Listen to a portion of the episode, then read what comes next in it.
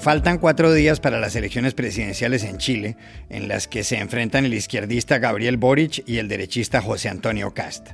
El domingo, en el último debate televisado, se atacaron mutuamente. Aquí, Cast arremete contra Boric, que responde.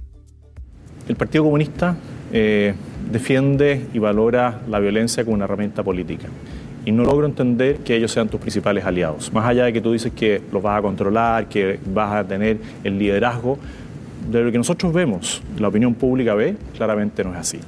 el, partido, el, Partido Comunista fue gobierno, fue parte del gobierno, no tuvo ningún problema y acá eh, ese fantasma que permanentemente se trata de instalar, sencillamente no ha lugar, porque el presidente voy a ser yo, no el Partido Comunista. ¿Cómo está el panorama político chileno cuando se acerca la hora cero de los comicios? Llamamos ayer a Paulina Astroza, analista política y profesora de la Universidad de Concepción. En Venezuela, la televisión pública transmite desde principios de mes una serie de dibujos animados que se titula Super Bigote y su mano de hierro. El protagonista tiene una fisonomía asombrosamente parecida a Nicolás Maduro y lucha contra fuerzas del mal. ¿Qué lectura darle a esta historieta? Hablamos con Ana Vanessa Herrero, periodista de este diario The Washington Post, donde acaba de escribir del asunto. El lunes, la portavoz de Joe Biden, Jem Psaki, dijo en la Casa Blanca que el presidente de Estados Unidos se va a lanzar a la reelección en 2024. Pero hay muchas especulaciones. ¿No lo hará entonces la vicepresidenta Kamala Harris? ¿No se suponía que Biden, que tiene 79 años, solo quería gobernar un periodo? Dory nos explica todo eso en unos segundos. Hola. Bienvenidos a El Washington Post. Soy Juan Carlos Iragorri, desde Madrid. Soy Dori Toribio, desde Washington, D.C. Soy Jorge Espinosa, desde Bogotá. Es miércoles 15 de diciembre y esto es todo lo que usted debería saber hoy.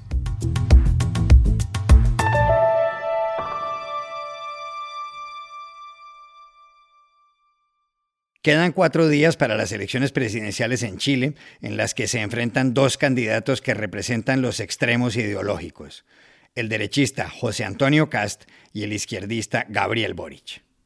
Cast pretende abrir una zanja en la frontera norte para impedir la inmigración ilegal, se opone al aborto y quiere orden después del estallido social de 2019. Boric defiende un Estado que dé a los ciudadanos salud y educación gratis y que vuelva a controlar el sistema pensional. El domingo, Cast y Boric protagonizaron un cara a cara, el último antes de los comicios ante las cámaras de televisión. A Cast le preguntaron qué gobernantes chilenos admira. Y a quienes admiro, eh, yo creo que uno tiene que rescatar lo positivo de cada gobierno. Tuvimos un quiebre institucional eh, donde el que fue presidente electo, Salvador Allende, fue declarado fuera de la Constitución en el año 1973. Vino un golpe militar. Y yo le diría que el que tuvo la situación quizás más compleja para gobernar fue Patricio Elwin, porque él tuvo que llevar adelante la transición y tomar lo que venía de un gobierno autoritario, del gobierno militar, a llevarlo a una democracia plena. Y creo que ahí se jugó gran parte de estos 30 años, que a juicio mío, han sido 30 años de crecimiento, fuimos un modelo para el mundo y lo que tenemos que lograr hoy día es volver a recuperar eso, ser un modelo para el mundo. Y eso es un desafío muy grande. No se trata de Gabriel o de mí, se trata de nuestro país, se trata de qué tipo de presidente queremos ser. Yo no quiero ser un presidente que levante el puño, quiero ser un presidente que abra la mano y acoja. El lunes en el debate a Boric le preguntaron los moderadores por los aspectos centrales de su programa político y por la manera como debe bautizarse su ideología, a veces descrita como de extrema izquierda es justamente lo que nosotros hemos planteado. Queremos avanzar hacia un estado de bienestar que garantice derechos sociales universales en donde no dependa del tamaño de la billetera de cada familia el acceso a la educación, a la salud, a pensiones dignas, a la vivienda. Y eso, el título que le pongan, a mí la verdad no es algo que me preocupe. Si es socialdemócrata, en buena hora. Socialdemócrata. ¿No le molesta el mote? No me molesta. ¿Cómo dibujar el panorama político en Chile cuando falta tan poco para las elecciones? Se lo preguntamos ayer a Paulina Astroza, analista política y profesora de la Universidad de Concepción. Lo que estamos viviendo actualmente es un escenario de bastante incertidumbre en relación a quién va a ganar. Y si uno lo compara, eh, digamos, en este periodo desde la vuelta a la democracia en 1989 hasta ahora, eh, salvo el año 1999, la elección de Ricardo Lagos, donde gana por 30.000 votos, salvo esa elección, en el resto, de alguna manera nosotros siempre sabíamos quién iba a ganar. Sabíamos que iba a ganar Patricio Elwin el 89 o Eduardo Frey el año 93, Michelle Bachelet el año 2005 y el año 2013, o el mismo Sebastián Piñera el año 2009 y 2017. No había gran incertidumbre. En cambio, hoy día sí. En las encuestas hay algunas que dan por vencedor a José Antonio Cast, otras a, a, a Gabriel Boric, pero la sensación ambiente es justamente que no sabemos qué va a ocurrir. Y frente a esta incertidumbre, creo que va a depender mucho lo que ocurra con quiénes van a ir a votar, qué los va a motivar ir a votar, si va a ser el miedo, si va a ser eh, ya sea el miedo al comunismo, como algunos plantean, o el miedo a la ultraderecha, como del otro lado se está eh, presentando el escenario. Em, ¿cuánto, ¿Cuánto va a ser la participación? Porque ha sido baja, eh, fue de solo un 47% en la primera vuelta. Eh, por lo tanto, esto hace que esté un poco tenso el ambiente, sobre todo a nivel político, hay bastante nerviosismo y los candidatos tratando de no cometer errores en esta última etapa. Le preguntamos asimismo ayer a Paulina Astroza si, en medio de la incertidumbre, Chile se ve abocado a un gobierno de izquierda radical o de extrema derecha. También es importante tener en cuenta eh, a este factor de incertidumbre, es que se ha presentado, cuando realmente no es tan así, una elección eh, radicalizada o polarizada entre dos extremos. Y no es realmente así. Boric no representa un extremo. Em, está planteando, de hecho, una postura, sobre todo este último tiempo, eh, mucho más socialdemócrata. En el debate de ayer dijo que no le incomodaba eh, que se le calificara como tal. Por otro lado, José Antonio Cast, que sí es de, eh, de derecha, populista, radical, también ha moderado su discurso eh, exigido también por los socios que forman parte de, lo que era el candidato oficialista, Sebastián Sichel, que le plantea ciertas condiciones para llamar a votar por él, y estas condiciones son ciertos mínimos civilizatorios que le exigen. cumplimiento de los derechos humanos, respeto a los derechos humanos, respeto a los tratados internacionales, del multilateralismo, respeto a las minorías, eh, son mínimos y que José Antonio Cast eh, dice que lo va a cumplir. Entonces, ambos candidatos están presentándose en esta segunda etapa eh, cada vez más hacia el centro y con posiciones más moderadas. ¿Cuánto se le va a creer a uno u otro? yo creo que va a determinar el voto de mucha gente.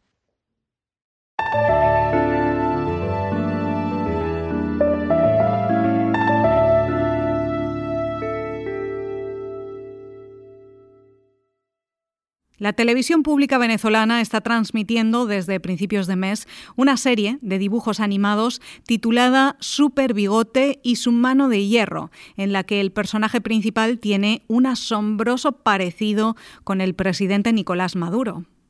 Uno de los capítulos iniciales empieza en la oficina oval de la Casa Blanca, donde un funcionario cuyo color de pelo es muy parecido al del expresidente de Estados Unidos Donald Trump habla por teléfono con dos opositores venezolanos. Los dos opositores son muy semejantes físicamente a los líderes políticos Julio Borges y Henry Ramos Ayub, a quienes el funcionario estadounidense les reprocha no haber sido capaces de tumbar a Maduro.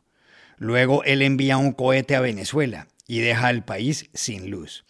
Conviene recordar que allá hubo un gran apagón de cuatro días en 2019.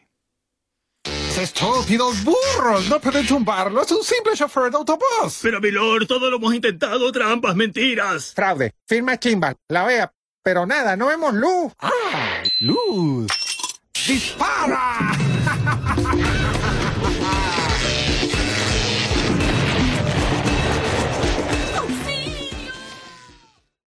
Es ahí, en ese momento, cuando hace su aparición el superhéroe. Es Super Bigote, con su traje rojo, tipo Superman, escudo en el pecho y una capa azul que le permite volar para combatir las fuerzas del mal, como las que causan el apagón. ¡Es Super Bigote! Equipo, lo enfrentaremos juntos. Es un ataque múltiple. Sabotearon Guri. Ciberhackeo. Bombazo. Eso es desgraciado. Es el dron electromagnético. A sus puestos y de los lados yo me encargo.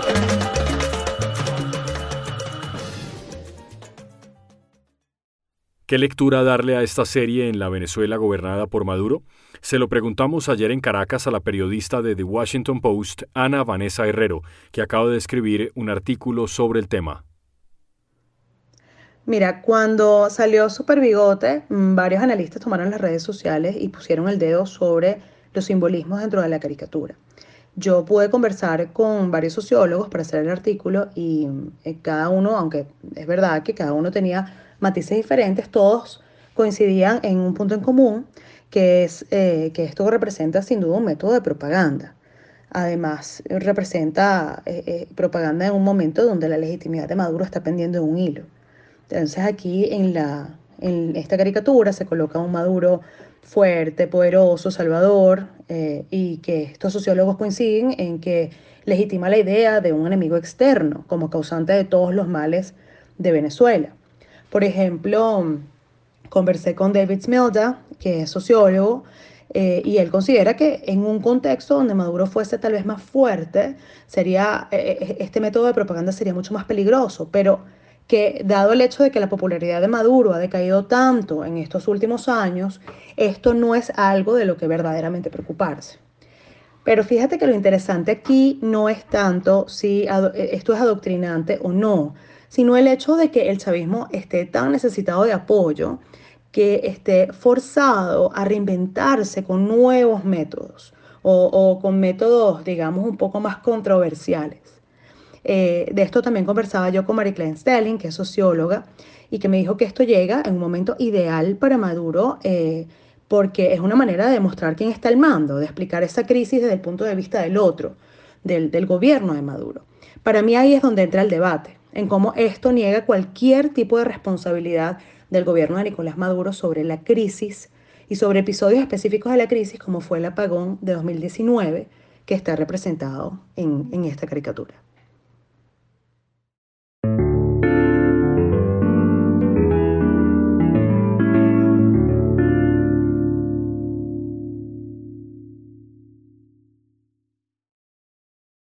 El lunes de la semana que viene, Joe Biden cumple 11 meses como presidente de Estados Unidos. Y aunque le quedan tres años en la Casa Blanca, ya hay muchas especulaciones sobre si se va a lanzar o no a la reelección. Iragorri, por lo general los presidentes de Estados Unidos quieren gobernar dos periodos. Mire, de los 46 jefes de Estado de ese país, apenas 14 han perdido la reelección y desde la Segunda Guerra Mundial solo cuatro. Gerald Ford, Jimmy Carter, George Bush papá y Donald Trump. Espinosa, el lunes de esta semana, la portavoz de Biden, Jen Psaki, dijo que el presidente volverá a ser candidato en 2024. Es decir, que él no quiere ser un one-term president, lo que traduce un presidente de un solo periodo. Pero Dori, para tenerlo más claro, ¿cómo es la historia allá en Washington? Pues Juan Carlos, el contexto aquí es importante y lo voy a explicar. Jen Psaki respondió el lunes a preguntas de los periodistas sobre todas esas especulaciones que circulan aquí en Washington sobre el futuro político de Biden y de su partido, el Partido Demócrata. En una frase muy breve, ella dijo, el presidente tiene toda la intención de presentarse a la reelección. Is that speculation The, the president has every intention of running for re-election, so that's the other message for them.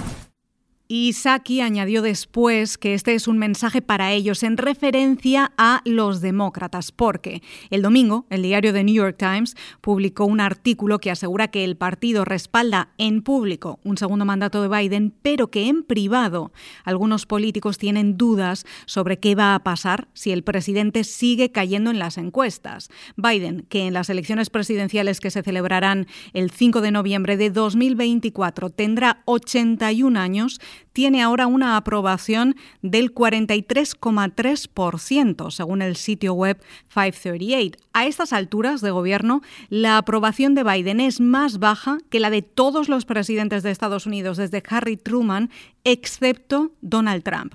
Y ojo a estos porcentajes. Según un reciente sondeo de ABC News, un 69% de los estadounidenses desaprueban su gestión de la inflación, que en noviembre alcanzó su nivel más alto desde 1982, y un 57% desaprueba su manejo de la recuperación económica, mientras que un 53% ve con buenos ojos su respuesta a la pandemia del coronavirus, lo que es una mayoría sí, pero supone una caída de casi 20 puntos desde que llegó a la Casa Blanca en enero de este año. Por eso hay tantos rumores y quinielas sobre otros demócratas que preocupados, quizás den un paso adelante en 2024. Y por eso Saki dijo en abril, en noviembre y ahora en diciembre que la intención del presidente es ser reelegido. El propio Biden lo puso sobre la mesa también el 25 de marzo. Yes, my plan is the run for reelection. That's my expectation. Sí, mi plan es presentarme a la reelección, esa es mi expectativa, dijo, pero lo cierto es que las cosas han cambiado mucho desde la pasada primavera. Dori, pero ¿y Kamala Harris, la vicepresidenta, no piensa lanzarse? ¿Y no hay ahí otros posibles candidatos del Partido Demócrata como Biden?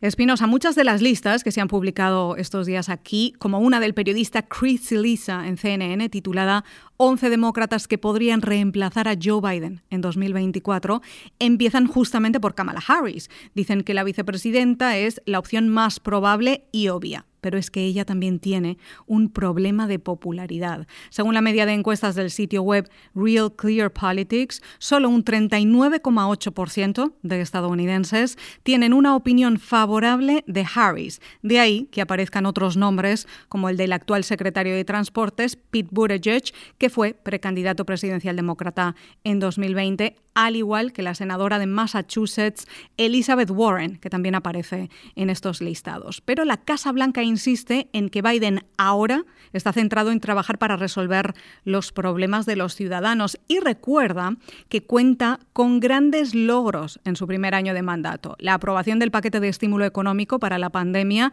y del histórico plan de infraestructuras por valor de 1,2 billones de dólares. El Congreso no le había dado el visto bueno a semejante cantidad de dinero para las infraestructuras desde 1956 para el gobierno de Dwight Eisenhower. Es importante tener todo esto en cuenta porque al año que viene serán las elecciones legislativas aquí, en las que antes que la Casa Blanca, los demócratas se juegan las mayorías en el Congreso y en el Senado.